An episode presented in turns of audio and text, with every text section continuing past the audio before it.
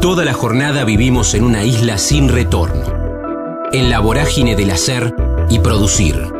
En el kilómetro cero del día tenemos más ganas de escuchar que de hablar. Ya fuimos patrios oyendo el himno. Ahora, animate a cruzar la frontera. Gabriel Russo, Aedo, diario en el colegio con 12 años, pensamiento nacional, el peronismo es el único movimiento romántico, afirma. Hoy en las tardes de Radio Belgrano, en AM 650, escritor.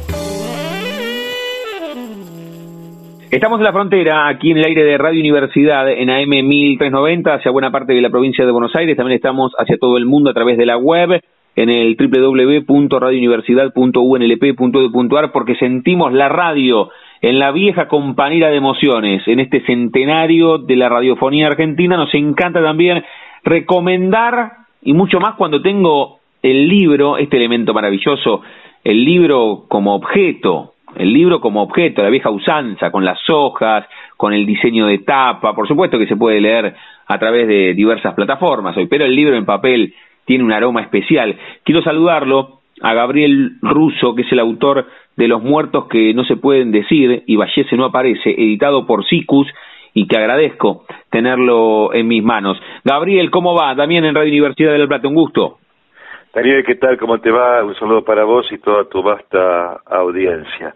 Acá estamos, cumpliendo con lo que dice la, la lógica y el gobierno, en casa. Bueno, hay que guardarse, ¿no? Hay que guardarse. Sí, o tomar el distanciamiento, pero la capital, viste, no te hacen caso, la cabeza, desastre lo que está pasando en la capital federal, pero bueno, ¿qué va a ser? Bueno, tiene que ver con, bueno, a vos, a vos el, el Gabriel interno te dice quédate, a mí el Damián interno me, me dice quédate, así que nos quedamos. Seguro, Nos, seguro. nos- nos quedamos guardados. Bueno, Gabriel, lo decía recién, ¿qué, ¿qué te genera, más allá de que vos tenés un recorrido, ahora vamos a hablar de eso, pero puntualmente eh, este, este último libro editado por vos, eh, estás laburando en otros, ahora, ahora nos vas a contar, pero ¿qué te, ¿qué te sigue generando? Que no nos conocemos personalmente, no conoces mi rostro y, y que las personas que no conoces, bueno, tengan un libro que vos escribiste, que nació de, de la inspiración y que lo pusiste en palabras y que lo pusiste en hojas y acá lo tengo, en la distancia. Bien, lo que pasa es que yo no conozco a mucha gente y mucha gente no me conoce a mí. Eh, a mí me encanta escribir, eh, hago radio hace mucho tiempo, hice algo de televisión como Auroviale, eh, ahora también hago en, la, en, YouTube, en streaming todas esas cosas, pero me gusta mucho más la radio. Y me genera lo de siempre. Eh, yo A mí me encanta escuchar a otros, ¿sí? que me cuenten historias, cualquiera sea. Y supongo yo que hay gente que le escuchará, eh, que le encantará escucharme a mí o leerme a mí. No sé si mucha, pero siempre alguno hay, digo yo. Entonces, para esa gente, para ese desprevenido, para esa persona que le gusta leer o que le gusta escuchar, yo escribo. Porque igual, a ver, uno no es ni García Márquez ni Borges, pero yo, esta pandemia ya me hizo dos libros, por ejemplo Mm. y estoy en, en un tercero. Pero no porque sean genialidades de, de la literatura, porque son eh, novelas históricas donde la parte histórica es verdad, es veraz, y es veraz chequeada, y es veraz desde el lado nacional, ¿sí? desde el lado popular. Y después, a partir de esa historia, metemos una o dos historias paralelas según el libro que te, que te pueda contar. Eh, pero yo siempre parto de una, de algo, de un hecho real, ¿sí?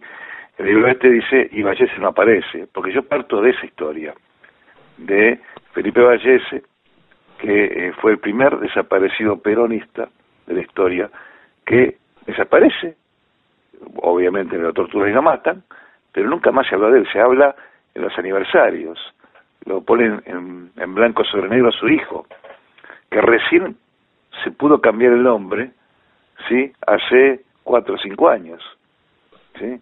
Porque se llamaba Eduardo de la Peña, para eh, que podía, para poder transitar la vida, porque ese nombre y ese apellido le causaba muchos problemas. Qué bárbaro. Ese es el disparador. De hecho, en la contratapa, bueno, escribe el hijo, ¿no? Eh, escribe Felipe. Vos destacás mucho el prólogo de Susana Martino.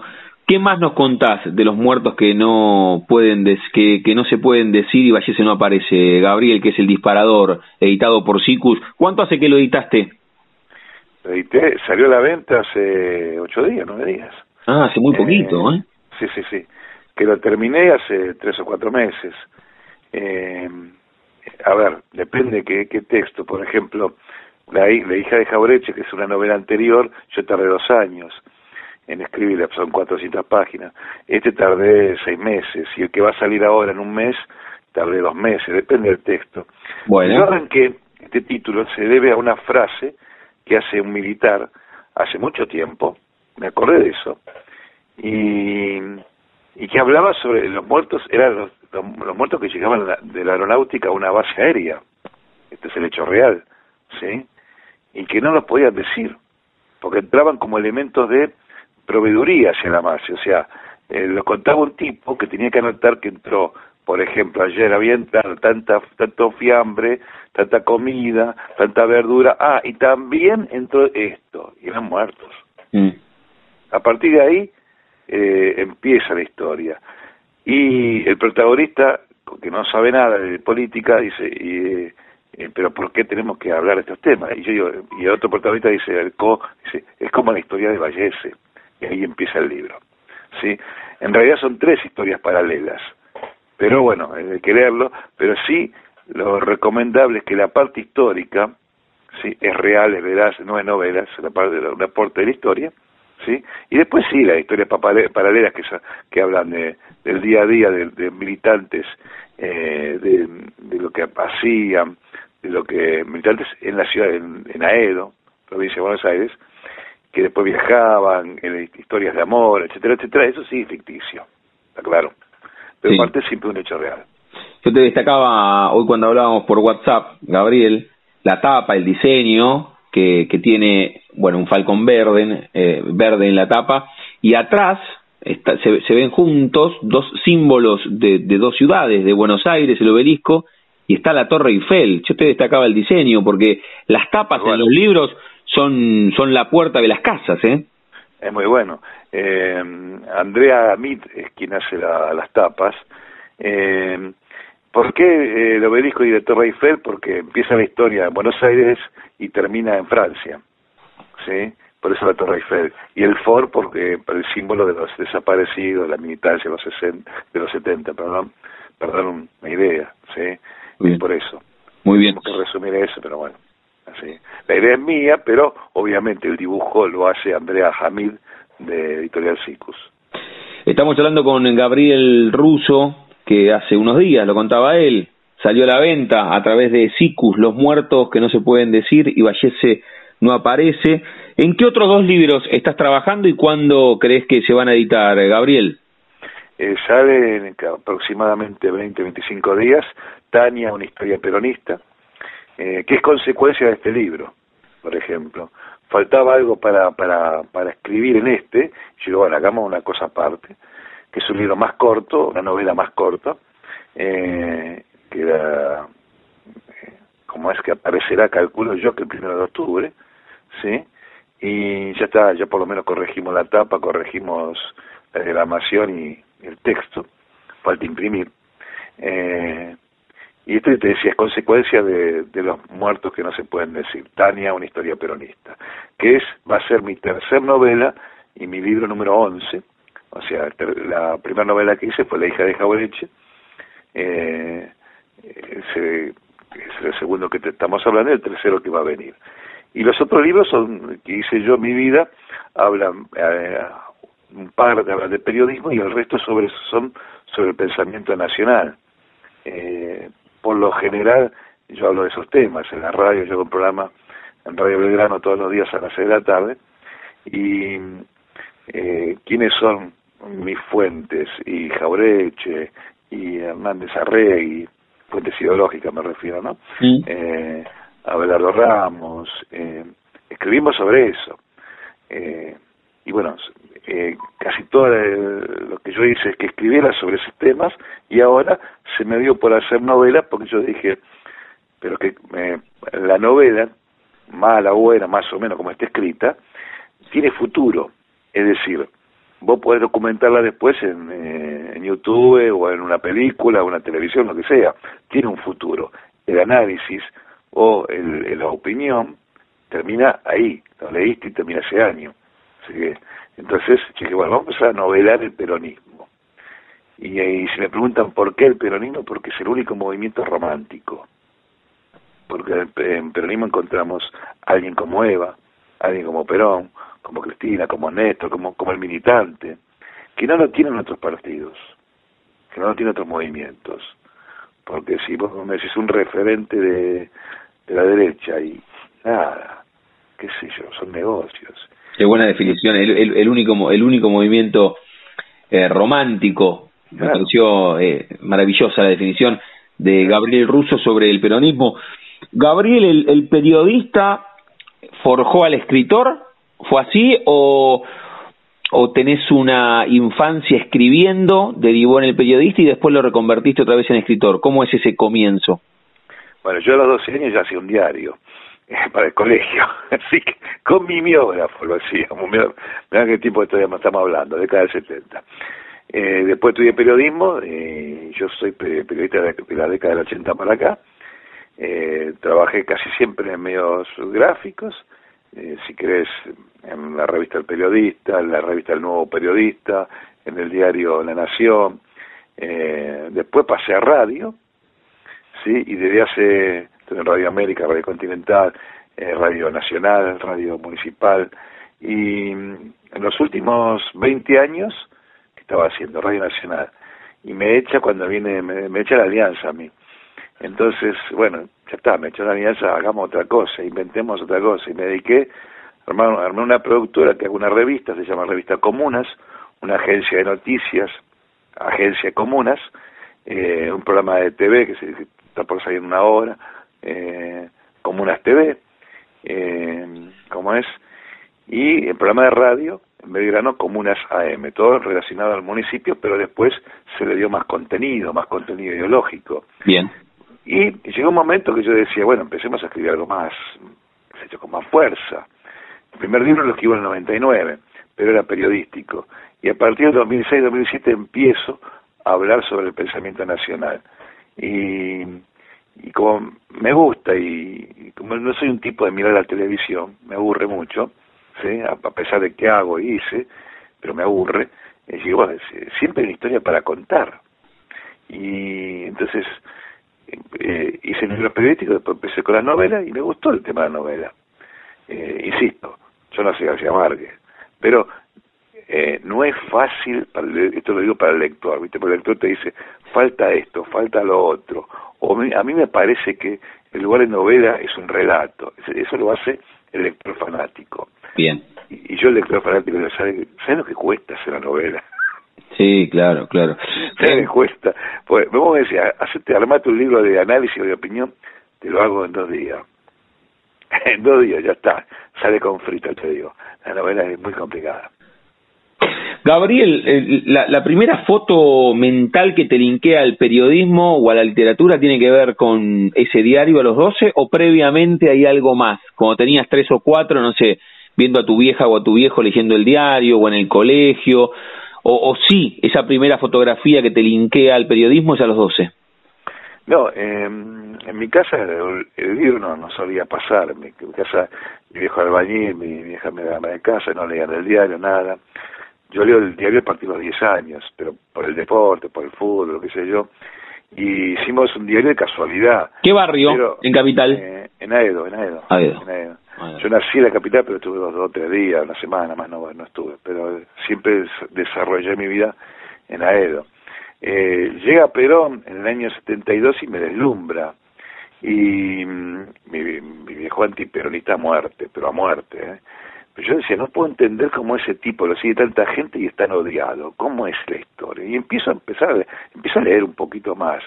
Eh, y eh, empiezo a entender por dónde pasaba la historia, si la verdadera historia, no la que te cuentan los medios. Y llega la época militar, yo estudiando en la Facultad de Ciencias Económicas en Morón, pero con un pensamiento nacional. Eh, esto equivale a decir que fue lo que pasó, no podía haber una sola materia, porque me buscaban, ¿sí?, para ponerme el uno porque vos, sos peronista. Listo, ya está. Llegó un momento que se terminó acá la historia y a partir del año 82 empezó a estudiar con un objetivo, yo decía, yo le tengo que, yo tengo que combatir al enemigo. El enemigo en ese momento era el proceso, pero no voy a salir con un rifle, voy a salir con algo distinto. Vamos con el periodismo, y fui con el periodismo, y, así me fui haciendo. Muy bien. Así, así me fui haciendo. Y, y el... literatura. Y el, y el periodista y el escritor eh, ¿Le ganaron en algún momento a alguien cuando terminaste el secundario? ¿Enseguida te fuiste para ese lado del periodismo o en algún momento dijiste voy a estudiar una carrera, entre comillas, ¿no? Más tradicional como ingeniería, arquitectura, abogacía o algún deporte porque jugaba bien al fútbol. ¿A quién le ganó el periodista? No, la, eh, el, periodista es la vocación, porque yo soy maestro mayor de obra, he recibido, eh, haber trabajado, haber hecho un par de obras, nada más no me gusta pero lo, hacía por la indicación de, de los padres, de viejo. Pero yo escribía, siempre de alguna manera te quería escribir. Eh, era el tipo que en la secundaria eh, escribe el discurso. Mm. Y yo tenía, por ejemplo, literatura tenía seis o cinco o siete, no, notas bajas, porque era vago. Soy vago, fundamentalmente eso. pero soy vago. Pero eh, cuando me, me decían, anda a escribir, yo escribía más o menos bien. Y, lo lógico era que la profesora dijera que el que tenga 10 que haga el discurso. Sin embargo, la profesora me llamaba a mí, que yo tenía 6, 5, no, no, era nada, porque era irresponsable para estudiar. claro. Nunca me gustó estudiar. Ahora, eh, decías recién, me quedaba con esto que me, que me causó gracia, estamos hablando con Gabriel Russo, tengo su último libro en la mano, Los muertos que no se pueden decir, y Vallese no aparece, editado por Sicus. Pero mientras tanto, Gabriel, todo el día estás en actividad, ahora estás a punto de sacar dos libros nuevos, estás en radio, es un programa de televisión por streaming, tenés una revista, o sea, todo el día estás moviéndote. Porque la vocación no es trabajo. Muy bien. ¿Entendés? Para mí trabajo es eh, despertarse para ir a hacer algo que a mí no me gusta. Así sea eh, poco, no me gusta, no lo voy a hacer. Entonces, eso es trabajo. El trabajo es tan malo, pero tan malo, que te tienen que pagar para que lo hagas. Entonces, lo mío es la vocación. Si vos me decís mañana, me armas un programa, ¿cuánto me cobras? Nada, si a mí me gusta. Que puede ser, yo salgo a veces por alguna radio del interior y me dice, ¿pero cuánto es? No, no, ¿cómo me cobras? Yo, si a mí me gusta esto. ¿Entendés?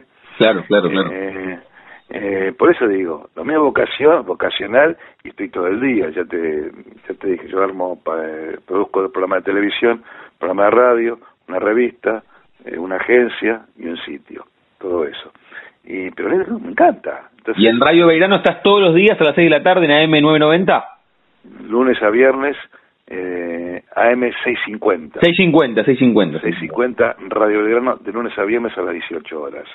Eh, lo hacemos el programa, yo lo hago de lunes a jueves y el viernes lo conduce Rodrigo Marcoli, es el mismo programa, ¿no?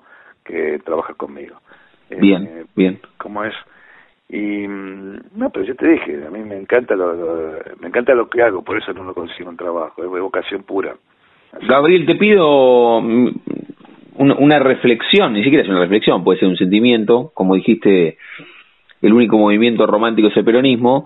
Te pregunto, ¿qué significa la radio? Que hace unos días cumplió 100 años. Y hablabas de tu vocación, de tu pasión, me parece algo más general, decías el, el periodismo, pero todos los días estás en la radio, estás en, en las 6.50, pero bueno, lo contaste vos recién, estuviste en Continental, en Nacional, en América, en Splendid, en la 990. ¿Qué, qué es la radio? Para el oyente la compañía. Para mí es el acercar el consentimiento, conocimiento. Es decir, eh, yo procuro en el programa mío, bueno, cada vez que estoy, eh, hacer docencia. Mire muchachos, la cosa es esta, no preocupo, no, no me gusta ni eh, mentirles ni, ni opinarles, obviamente tengo una opinión, pero siempre digo lo mismo, mi opinión no vale nada, lo que vale es la información que te puedo dar, el conocimiento que te puedo dar, ¿sí? el conocimiento es a través de los libros que yo leo, porque yo sé que la mayoría de la gente que escucha radio no, no tiene tiempo para leer porque está trabajando, es ama de casa, es albañil, es plomero, lo que sea. Entonces, para leer y para, para decir y para contar estoy yo, o gente como yo, o es decir, el periodismo. Mi obligación es instruirme lo, lo más que pueda para poder ese conocimiento desarrollarlo. No en la línea del opinador fácil, del tipo que llega fácil, el tipo Babi Checolás, como le digo yo, que te dice cualquier cosa y, y, lo, y lo, tienen como palabra santa, el Señor. Entonces uno tiene que acercar conocimiento. Y yo parto de una idea de que eh, em, opino con información. Ese es mi camino, porque la, la mayoría te, te informa con opinión. ¿sí? Es decir, ¿cuál es la diferencia? Eh, mucha gente te dice, por ejemplo, el, el peronismo, los peronistas son todos ladrones, por decir algo. Ya te está informando con opinión. Y yo digo, bueno, eh, parece que se robó el banco y parece que fue tal tipo. Ahí estoy opinando con información. Por ahí pasa la historia. Muy bien. Para, muchos es compañía.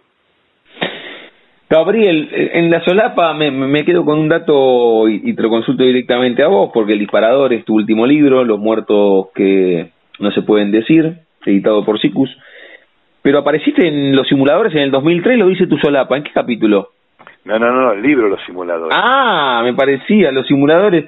Claro, eh, eh, porque no puso todo, porque, a ver, el libro se llama Los Simuladores y entre paréntesis de la política, para no copiar el título. Claro, me parecía, digo, claro, no tenía nada que ver con vos, ¿no? En el, 2000, y en el 2003 aparece este libro tuyo, mm. y el primero, ¿cuál fue que contaste? El, primero, Menem lo dijo, es un libro periodístico, sí. Menem lo dijo se llama, que tiene un CD eh, con eh, declaraciones de Menem. Claro, eh, jugando un poco con, con aquella propaganda que decía Menem lo hizo. Claro, ese fue el primero. Eh, en realidad ese libro sale porque yo tenía un programa en Radio Nacional y mm, tenía prohibido llamarlo a Menem. ¿Está claro? Radio Nacional en época de Menem estamos hablando. Lo tenía prohibido. Y yo hacía el programa, así como lo hago siempre, con mucha participación. Y un día llamó un tipo de Salta y dice, me acuerdo, Carlos de Salta, decía, eh, lo que pasa es que Menem se olvidó del interior. Bueno, repito el mensaje, lo que pasa es que Menem se olvidó del interior. No hizo peronismo. Bueno, lo leímos, qué sé yo. Insisto, en Radio Nacional, en la época de Menem. Al rato me llaman, me llama la productora, que, que es mi mujer, Claudia Bustamante, y, che, se llama el de arriba. ¿Quién es el de arriba? no, que venga, que llame después, estoy haciendo el programa. Bueno, a la rastra me llama el teléfono, el de arriba era Menem. Y me dice, ¿cómo que yo me olvidé del peronismo del interior? ¿Cómo? No, no, es mentira, bla, bla, bla. Bueno, ¿quiere, quiere que salga al aire? No, no, no. No, ahora no. Pero cuando yo te digo, Olivo, vos, vos me llamás, no hay ningún problema. ¿Era, era, ¿Era Gabriel un programa que iba los sábados a la mañana, no? Claro. Claro, ¿sabes, ¿sabes con quién hablo siempre? Porque yo laburo en Radio Nacional, con Marcelo ah. Marino de esa historia. Y claro, era compañero mío. Exacto, sabes que me la, pero me la contó un par de veces. Mirá vos lo que, esto es una coincidencia cósmica, yo le llamo, porque después te llamaba todos los sábados y te marcaba la agenda de la Argentina con, tu programa. Claro, claro. Sí, sí, ¿cómo es? Eh, preguntarle a Menem, yo no podía, estaba prohibido llamarlo a Menem, ¿está claro? Y yo le dije, pero mire que no lo puedo llamar, ¿eh? Qué fabuloso. Eh, no, vos me llamás. Bueno, yo lo llamo.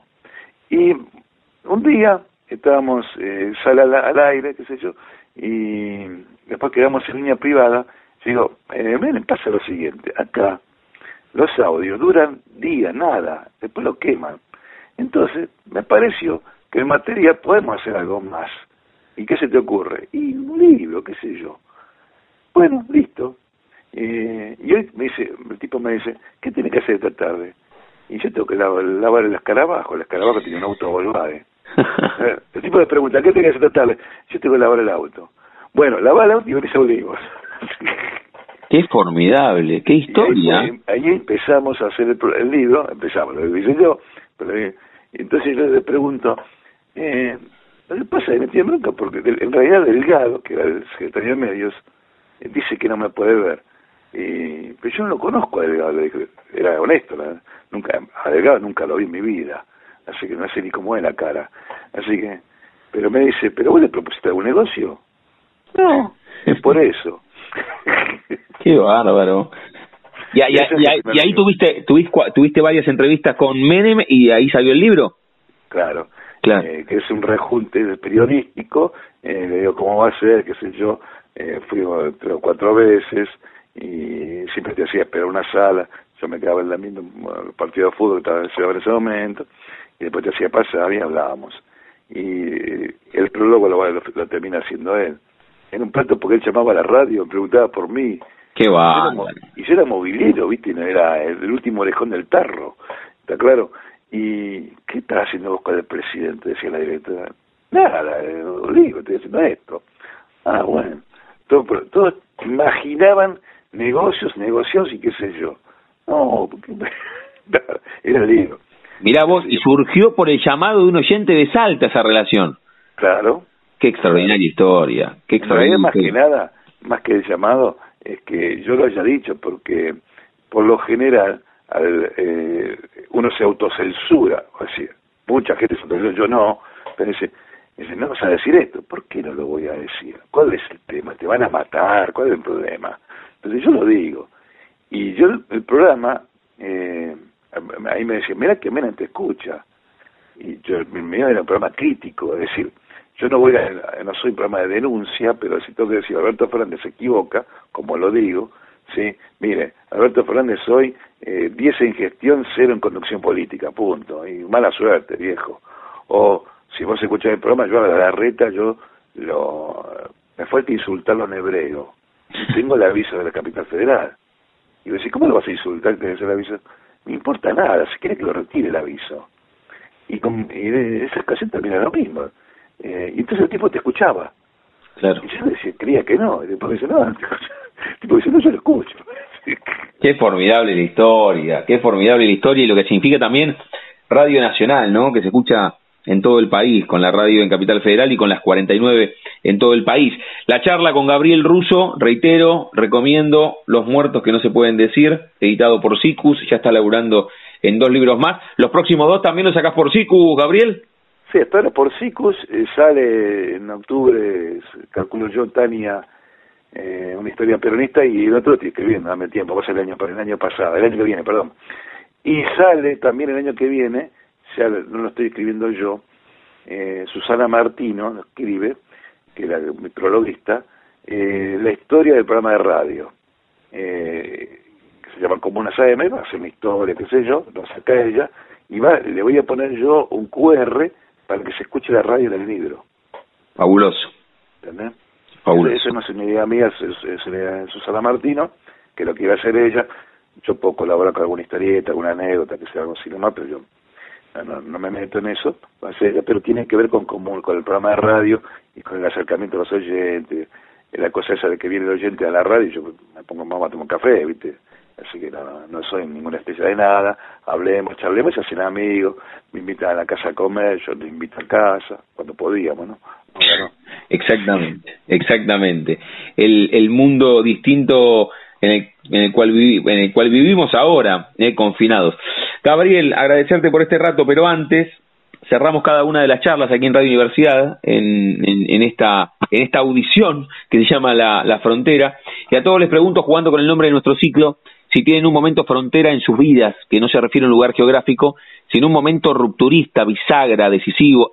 Sé también que es difícil elegir uno solo, pero apunta a lo personal o profesional, lo que vos quieras, tal vez haber superado una enfermedad, algún viaje con amigos, algo más personal, aquel el primer programa de, radio que hiciste, esa llamada telefónica de Menem en el noventa y pico, eh, el, el, diario que hacías en el colegio a los doce años, alguna charla con tus viejos, ¿tenés el momento frontera de tu vida? Bueno, si querés hay un momento íntimo, sí, y una enfermedad que tiene que ver y un momento político no nos vamos a achicar tampoco. No, yo soy enfermo de epilepsia, te voy a decir, ¿sí? Y a mí me recomendaban de chico, ¿sí? No jugar a la pelota, no pararte al sol, no hacer nada, nada, nada, nada. De esto te estoy hablando hasta los 21 años. Era, o sea, el tonto de la película era yo. Hasta que un día dije al médico, pues usted se sabe dónde se puede ir, ¿no? Entonces, hice todo, manejo, juego la pelota, todo, nunca hice caso. Si tomé la pastilla, tomé la pastilla. Y yo dije, a partir de ahora se acabó, partió el tablero. Pasó eso a los 21 años. El momento político es cuando yo soy de origen peronista de los 13 años, a pesar del amor del hogar antiperonista, y yo dije, a partir de, de Cristina Inés, yo no, no creo más, eh, el otro para mí era una opinión diferente, ya no es una opinión diferente a la derecha, ya vienen por vos, y me lo han, me lo han demostrado. Antes le tenía paciencia, pero ya no, ¿para qué? Si por ejemplo, ahora vos ves los casos ahora en la capital federal, te ponen gente para que te contagie. En el partido de la costa mandan gente a contagiar. No, ya está, punto. Y no es ahondar la grieta, la grieta siempre existió de Adán y Eva para acá.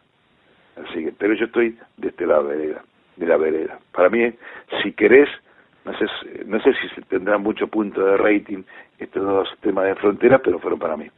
No, está muy bien y apunta, apunta a una respuesta bien, pero bien personal como, como la que diste. Gabriel, te mandamos un abrazo enorme, ¿eh? de verdad, te mando un abrazo enorme. Eh, muchas, muchas gracias por, por este rato y por contar tu historia. El disparador, Los muertos que no se pueden decir, tu último libro editado por Sicus. Te mando un abrazo enorme. Un gusto, un placer y cuando quieras, rodamos y cuando, cuando podamos tomar un café, nos reunimos, no tengo problema.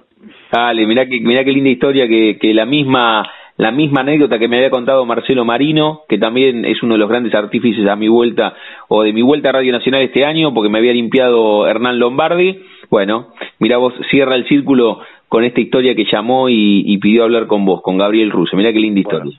A vos te limpió la derecha ahora, ahí me limpió la derecha antes. bueno, viste, a vos. Bueno, igual el mismo verdugo siempre, ¿eh? porque Hernán Lombardi estaba en el 99 y estaba ahora. Sí, no, eso, es igual, siempre lo mismo hace. La derecha destructiva. Bueno, la derecha eh, eh, es, es, es eh, la verdad que es, es... Yo iba a empezar este año en Radio Nacional. Mirá. En realidad para el interior, eh, íbamos a hacer un ya había hablado con Campana, a hacer un trabajo para el interior. No con Gustavo Campana, formidable también, ¿eh? un tipo extraordinario. Y capaz que lo hacemos el año que viene, pero, es una, interrumpió el tema de la enfermedad, del virus. Pero era un proyecto para hacer para el interior de Radio Nacional. Qué bueno. Ojalá, ojalá que nos crucemos ahí en Maipú 555, Gabriel. Cuando quieras. Un abrazo enorme. Hasta luego. Gracias por La frontera, combinable con el ayer y el hoy, con el siempre. Porque escucharse no pasa de moda.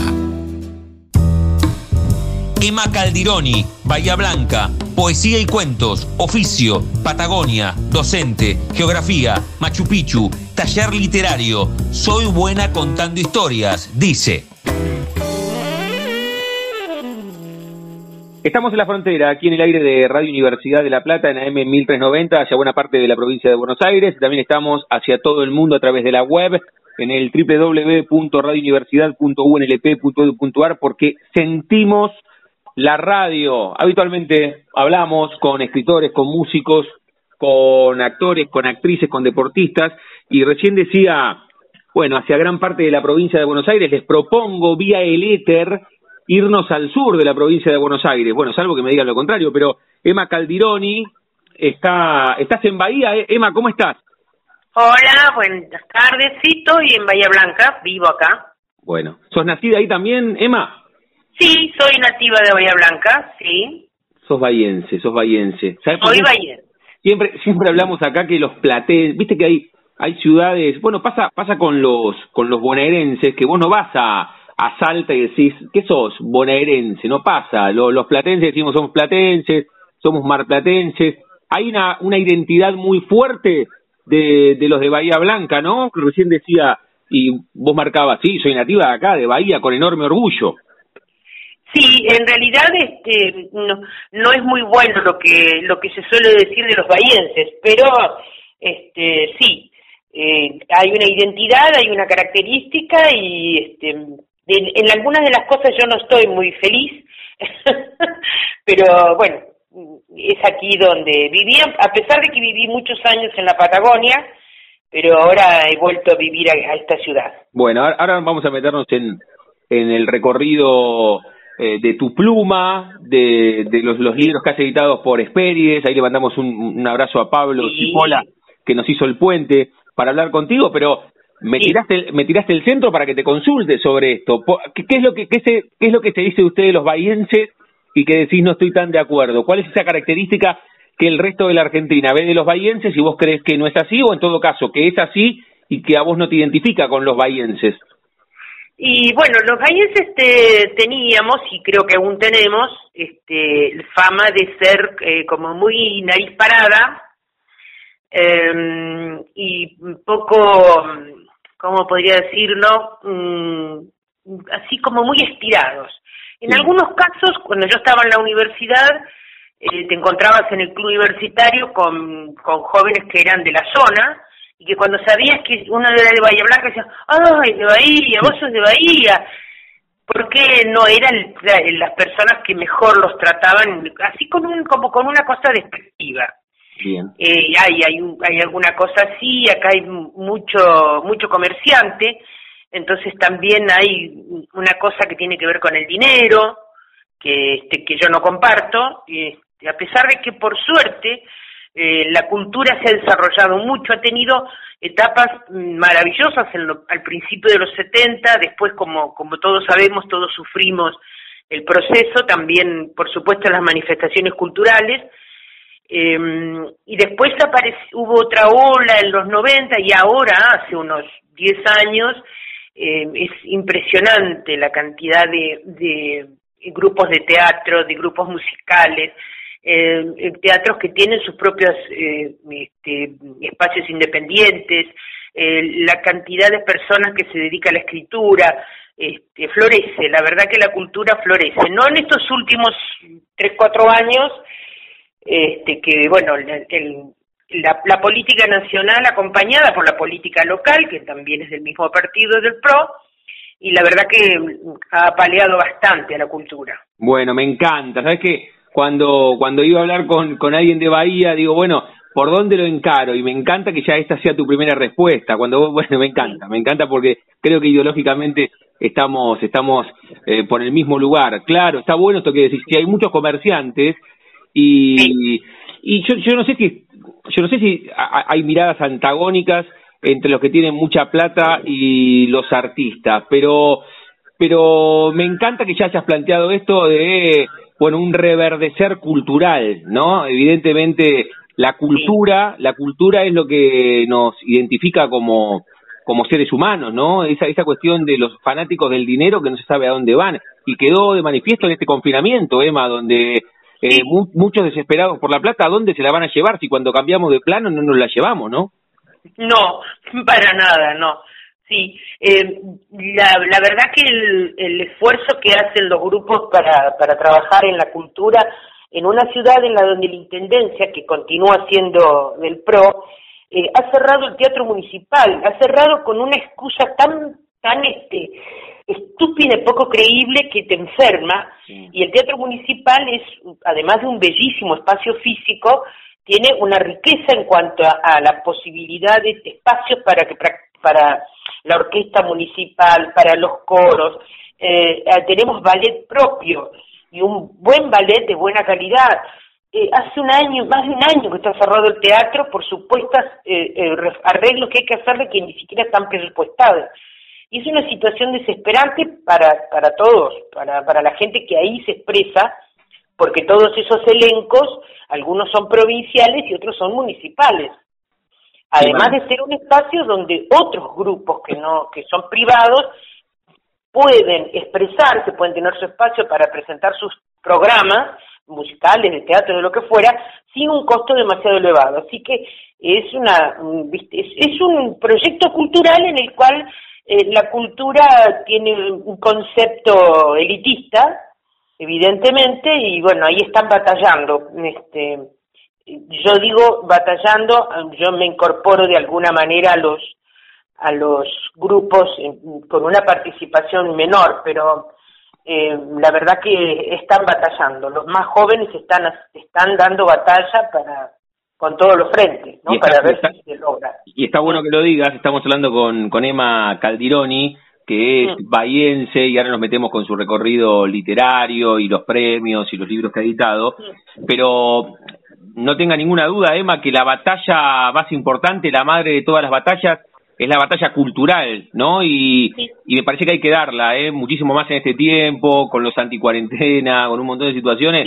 La, madre de todas las batallas es la cultural. Y por eso a, a eso a eso que, que con el teatro, con la pluma, con la poesía, con la cuentística, con la música batallan, bueno, hay que acompañarlos. Sí, por supuesto que sí, de, de la forma que uno pueda, pero sí este, ese concepto de mm, medio de, bueno, eh, en el caso de la escritura escribo porque me sobra el tiempo, pero habrá algunos que sí, habrá otros que no, todos tienen derecho a escribir porque les sobra el tiempo, pero además es una herramienta, la escritura, la música, la murga, eh, este, el, teatro son herramientas, mm. porque bueno, porque la batalla cultural no es, este, tampoco no es solamente estas expresiones artísticas, sino también es la batalla del lenguaje, ¿no? De los, de los conceptos supuestos este, que, que, se incorporan a la gente en general y que se dan por hecho y no se discuten. También ahí hay una batalla para dar. Y Emma, para vos, para meternos en tu recorrido y ahora volvemos, te, habrás dado cuenta, esto, esto eh, despojate de, de, de, los preconceptos de una entrevista, es una charla y me encanta haber comenzado de esta manera. Eh, para vos, ¿qué es la, la escritura más allá de una herramienta? ¿Cómo te cautivó? ¿Vos tenés la primera fotografía, no en papel, sino la fotografía que, que vos la tenés en la cabeza y decís, acá comencé mi sendero, el kilómetro cero de la escritura, porque la maestra en segundo o tercer grado dijo, hay que escribir, cuando estabas en el secundario, en tu casa, ¿tenés ese, ese momento original donde empezaste a escribir con un lápiz, con un papel? Sí, sí, por supuesto que sí. No, no digo que tiene una fecha, pero sé cuál es el origen. Eh, yo soy hija de un, de un maestro eh, y de una mamá que no había hecho más que la escuela primaria, pero que leía todo lo que le caía en las manos y mucho más también. En mi casa había libros, eh, hermanos mayores que estudiaban, eh, había mucha cosa a disposición y una familia en la cual se, se le daba mucho valor a la, al, a la lectura, eh, que es la madre de todas las cuestiones este, para, para poder escribir también hay que leer, además de la ortografía, ¿no? Además hay que, leer. Eh, y bueno, escribir, mm, digamos, como, como profesión, eh, yo no tengo formación en letras, mi formación universitaria es otra, pero siempre hubo ahí una cuestión de, de, de transmitir por escrito algunas experiencias vitales que yo fui teniendo a lo largo de mi vida, este, incluso en algún momento con algunas, con algunas publicaciones, y en eh, lo que sí yo soy muy buena contando historias. Toda la vida he sido muy buena contando historias y mi mamá me decía, vos tenés que escribir todo esto antes de que te olvides. Eh, es buenísima, Emma, es buenísima la frase, soy buena contando historias. Es, es, es una cucarda que, auto, que, que autocolocás que es extraordinaria, que es, es buenísima. Sí, es así. Y bueno, yo le, la entretenía mucho a mi mamá contándole las historias de mis, de mis viajes, porque no solamente viví en el sur, sino que además por el trabajo recorrí toda la provincia de Santa Cruz y después cuando me fui a vivir a Carmen de Patagones recorrí toda la provincia de Río Negro también por cuestiones de trabajo. ¿Cuál es el trabajo, ¿Cuál es el trabajo? Eh, eh, yo básicamente trabajé de docente mm. y, y lo que pasa es que mm, hice cosas como, por ejemplo, trabajar en educación a distancia cuando estaba en Río Negro. Eh, y entonces eh, después fui inspectora de escuelas secundarias, entonces recorrí todo el sur de la provincia de Buenos Aires. Mirá si hubiese existido Zoom, ¿no? En aquella época, Emma. Ah, bueno. no, pero hay experiencias que son mucho más interesantes de vivirlas Sí, eh, claro, claro, pero, pero te, te, hubiese permitido te hubiese permitido estar en muchos lugares al mismo tiempo, ¿no? Lo que, ah, eso sí, lo que permite la tecnología ahora. Sí, pero claro, es, es una maravilla las cosas que se pueden hacer con la tecnología hoy. Este, así que bueno, algún, en algún momento mi madre me insistió tanto que yo en algún momento empecé un taller literario, eh, ya, ya cuando estaba, cuando había vuelto a vivir a Bahía Blanca. Y fue como abrir una puerta que, estaba evidentemente todo guardadito ahí, eh, y el taller me permitió eso, gracias al profesor, por supuesto, y, y fue una, una cosa en continuo que fue saliendo y saliendo y saliendo, que no necesariamente contando las anécdotas de, las, de los viajes míos, pero todo salió y todo fluyó de una manera este, muy fácil Y bueno, ahí empezó mi, mi empecé a publicar primero en, en antologías, después me animé con una primera publicación individual, este, bueno, así, así fue saliendo y fui aprendiendo cada vez más el oficio de escribir también, que tiene sus, sus cosas y que hay que saber cómo hacerlo. ¿Mm? Claro, tenés, tenés que agradecerle, por, con Emma Caldironi estamos hablando, ahora nos va a contar algunos de los títulos que ha editado, ella está en Bahía y estaba contando su recorrido con la pluma. Ahora, tenés que agradecerle a ese primer docente en el taller literario, pero me quedaba con tu, con tu historia, que sos buena contando historias, y a tu vieja, ¿eh? que tu vieja que te impulsó. Impresionante, dale, anotate, Emma, anotate, impresionante tu vieja. Sí, sí, eh, sí. Bueno, hay muchas cosas en mi vida que yo hice porque fueron legados que me dejó mi mamá. Dios que uno hace esas cosas. Mm. Los padres te dejan tareas de una manera o de otra y yo he sido buena cumpliendo las tareas que me dejó mi mamá. este tu recorrido tu, recorrido académico Emma que contaste que no tenía que ver con, con la escritura ¿qué, qué fue qué estudiaste vos que dijiste recién tenía que ver con la, con la docencia yo estudié en la, en la Universidad del Sur estudié licenciatura en geografía ah mira eh, en realidad quería haber estudiado historia, pero en esa época había que estudiar latín para estudiar historia, cosa que no, no quise. Pero bueno, la geografía fue también otra puerta que me permitió, primero, tener trabajo, eh, además de que me gustaba y me gusta la geografía, pero además este, la posibilidad de trabajar, de ganar dinero y de esa forma también hacer otras cosas eh, que, estaban relacionadas con más que nada con lo artístico, pero bueno, cuando uno está seguro y cómodo en un trabajo, eh, puede volar un poco también. Mm. Este, así que bueno, eso, eso y, siempre muy, a pesar de, de haber este, estudiado licenciatura en geografía, siempre estuve muy ligada a la docencia. Bien. En secundaria.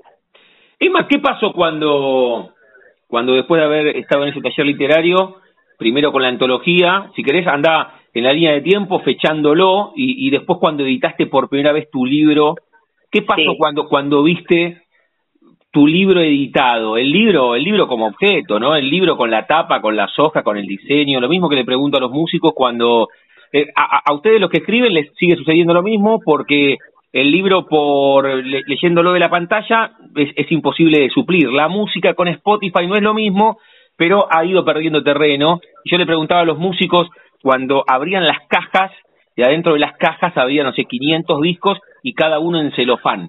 ¿A vos qué te pasó en tu cuerpo cuando viste tus libros editados? Bueno, tendrías que ver las fotos de mi primera, las fotos que me tomaron con mis primeros libros en las manos, la sonrisa, este, fue, fue muy de mucho orgullo, a pesar de que para entonces eh, mi mamá ya no estaba, eh, estaba bien, así que no, no pudo disfrutar y compartir, pero bueno, pero fue maravilloso, una alegría, una, una sensación de, de, no sé, de un objetivo y, pero, pero algo más, era algo más grande. Y lo que me, me pasa de alguna manera ahora, yo estoy en este momento hablando con vos, sentada en mi escritorio, y tengo así a un costado la, la biblioteca y ahí veo el estante de mis libros publicados, publicado una X cantidad de libros. Y la verdad que eh, es bueno, es eh, te da un calorcito adentro. Mm. Qué bueno. Sabes que cuando decías eh, tendrías que ver las fotos y la sonrisa, esos pequeños instantes de felicidad, ¿no? Si vos tuviese que definir felicidad, seguramente tenés otro montón más, pero este es un momento, es un instante de felicidad. Sí, lo es, y además porque siempre estuve muy acompañada por, por, por mi hermano, mi cuñada, mis sobrinos. Eh, mis sobrinas me han hecho todo tipo de cosas para ayudarme, este, a, pesar de que este, no soy de las que pido mucho, pero mm, bueno, eso también te, te, da, te da una fuerza y una energía este, que de, la, de la compañía, de, de los otros que les importa lo que vos hacés. Eh, todo eso es interesante, es muy, muy grato.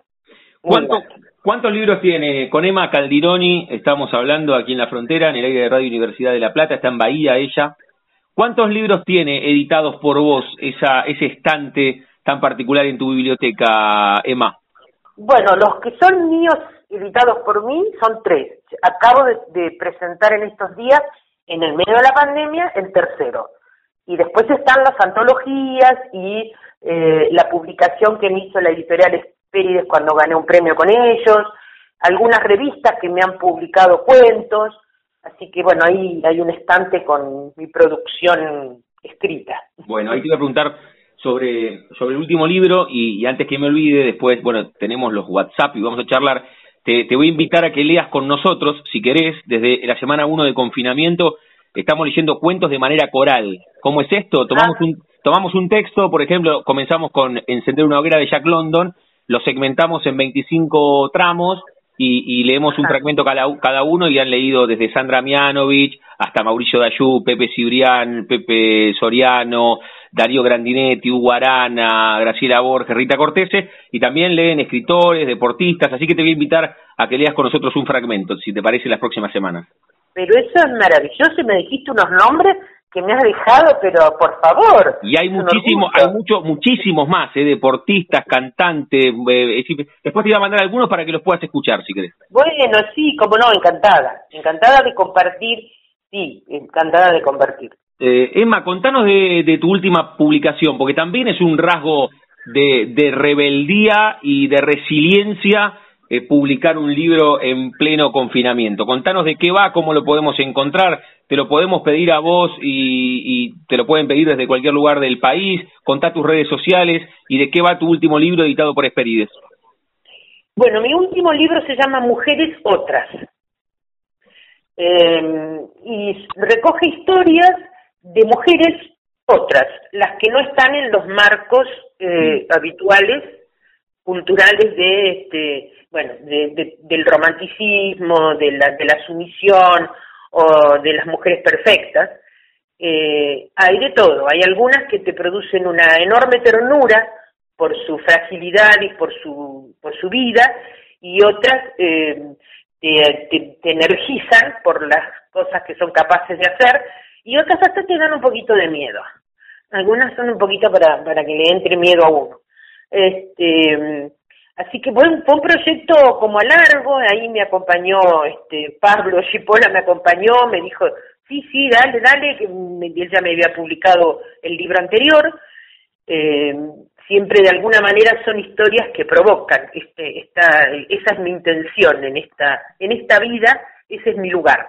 ¿no? Provocar al pensamiento, a la discusión, y aunque te incomode lo que estás leyendo, eh, bueno, si te incomoda también sirve sirve para que te sacuda y a lo mejor te fortalece. Este, hasta ahora nadie nunca me, me tiró bajo la puerta, así que no han sido tan terribles. Mm.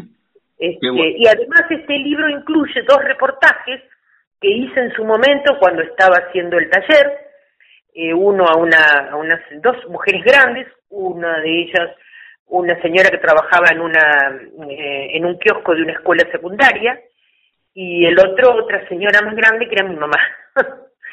Este, y, en realidad yo los incluí porque esas mujeres eh, más tradicionales que nos sirvan de contraste para que veamos cómo eran las cómo eran las vidas de las mujeres antes eh, donde había cosas que no podías definir que te la definía el contexto o la familia. Eh, bueno eso como para para mostrar distintas mujeres muy bien, y, mucho más en este en este momento, ¿no? En estos últimos años, donde se ha dado este enorme empoderamiento de las mujeres y, también en estas horas, ¿no? Donde ustedes tienen que decir eh, nacimos para ser libres y no para ser asesinadas. Es escalofriante lo que lo que pasa a diario en la Argentina, Emma. Exactamente, sí. Es escalofriante, no ha pasado siempre. Lo que tiene de bueno es que está visible eso no quiere decir que se vaya a detener tan fácil, porque ahí, ahí estamos, estamos otra vez en el cambio cultural. Mm. Ahí estamos de nuevo en el cambio cultural. Y muchas veces los hombres y las mujeres no se dan cuenta que son machistas y que ese machismo está asfixiando a otras personas, a otras mujeres, o hasta matándolas, ¿no? Y incluyo en esto del machismo a las mujeres porque también las mujeres son machistas. Eh, no todas, pero fuimos criadas de una manera determinada. Y ahí vuelvo a rescatar la figura de mi madre, que ella era una feminista que no sabía que lo era. Qué bueno eso. Qué bueno. pero no lo sabía. Pero bueno, de alguna manera este, su manera de pensar y sus ideas y sus cosas y un padre que, que valoraba mucho la educación, que no, que no opuso resistencia a que yo siguiera estudiando, que fuera a la universidad o que volviera de noche. O sea, alguna resistencia oponía, pero no, no tanto como para que yo no pudiera ir a clase y volver de noche a mi casa. Este, pero yo tuve el privilegio de tener esa situación, de vivir en una ciudad que tenía universidad, de tener padres que tenían determinados perfiles, no todas las mujeres tienen esa posibilidad y, y son educadas de una manera que creen que el mundo tiene que ser así y ese mundo así es el que lastima y el que mata. Y está bueno, que lo aclares con esto de tuve la, tuve la suerte de haber nacido en una ciudad con universidad como nos pasa a nosotros los platenses, porque después te corren con la meritocracia y eh, la, la, la, meritocracia será será efectiva cuando nos pongan cuando nacemos a todos en una línea de largada y nos den las mismas herramientas y posibilidades. Mientras eso no exista, no existe el concepto de meritocracia. No, en este en este en este bendito país la gente no se da cuenta la maravilla que es que podamos estudiar prácticamente gratis y este y que tengamos a disposición las escuelas primarias, las secundarias, que, y que no necesitemos esa meritocracia en la cual todos partimos de un punto de vista, de un punto diferente y algunos parten en muy malas condiciones y con, con, con muchas dificultades. Bueno, mm, pero bueno, viste cómo son estas cosas de la, de lo, del pensamiento, ¿no? Mm. Sí, sí, sí, sin duda. Emma, ¿cómo, cómo te encontramos y si usás eh, redes sociales y, y, para pedirte los títulos a vos o estar en las principales librerías, no sé, de Bahía, de La Plata, en qué lugares así encontramos mujeres otras u otros de tus títulos? Bueno, sí, yo estoy bastante activa, eh, bastante activa, va. Eh, sí, digamos, en Facebook y en Instagram con mi nombre, eh, Emma Caldironi. Eh, y en cuanto a la distribución del libro, este año, a pesar de la pandemia, he hecho una distribución más amplia que otros años. No podía contar con las presentaciones personalizadas, entonces he recurrido a las librerías que este, se quedan con un porcentaje bastante importante para para este, para uno que, que es el que paga la edición de los libros, ¿no? Eh, pero bueno, lo, lo tengo para distribución acá en Bahía Blanca y la zona, también incluso ahí Patagones, Viedma y alcanzamos hasta una, un librero eh, en Puerto Madryn y Trelew. En La Plata no, no, no hay nada, Plata, Buenos Aires, no tengo nada, pero está en Mercado Libre. Ah, bueno, está en Mercado Libre, lo buscan como, como, Mujeres Otras, tu último título de, de, este tiempo, Mujeres Otras. Exacto. Muy bien. ¿Y, ¿Y, tu nombre para que te encuentren en redes es con doble M, ¿no? Emma con doble M, sí, Emma con doble M, es Caldironi, bien, italiano. Bien, bien italiano como suena. Emma, eh, a ver, cerramos siempre eh, las charlas jugando con el nombre de nuestro ciclo. A todos les pregunto si tienen un momento frontera en sus vidas que no se refiere a un lugar geográfico, sino un momento eh, rupturista, bisagra, decisivo, que puede ser personal o que puede ser eh, eh, profesional. Esto que vos decías, bueno, cuando viajabas y recorrías eh, alguna provincia argentina, cuando volviste y ese taller literario te abrió la cabeza, la primera vez que editaste, haber superado alguna situación traumática familiar o, o, alguna cuestión de salud o algún viaje de placer o alguna charla con alguna amiga. ¿Tenés un momento frontera que decís, bueno, crucé acá y me convertí en quien soy? Yo creo que fueron varios a lo largo de, varios años. Haber, haberme ido a vivir al sur fue un momento, de, fui a vivir a Río Gallegos. Eh, el día que, que acepté el trabajo que me permitió recorrer la provincia de Santa Cruz, eh, la verdad que fue una cosa impresionante para mí porque eh, me empecé a valer por mí misma y a descubrir muchas cosas que yo desconocía por haber vivido y haberme criado en una ciudad. Eh, también eh, fue una decisión fuerte volver a vivir a Bahía Blanca después de más de 20 años, eh, pero se enriqueció con otras cosas, pero fue una decisión fuerte.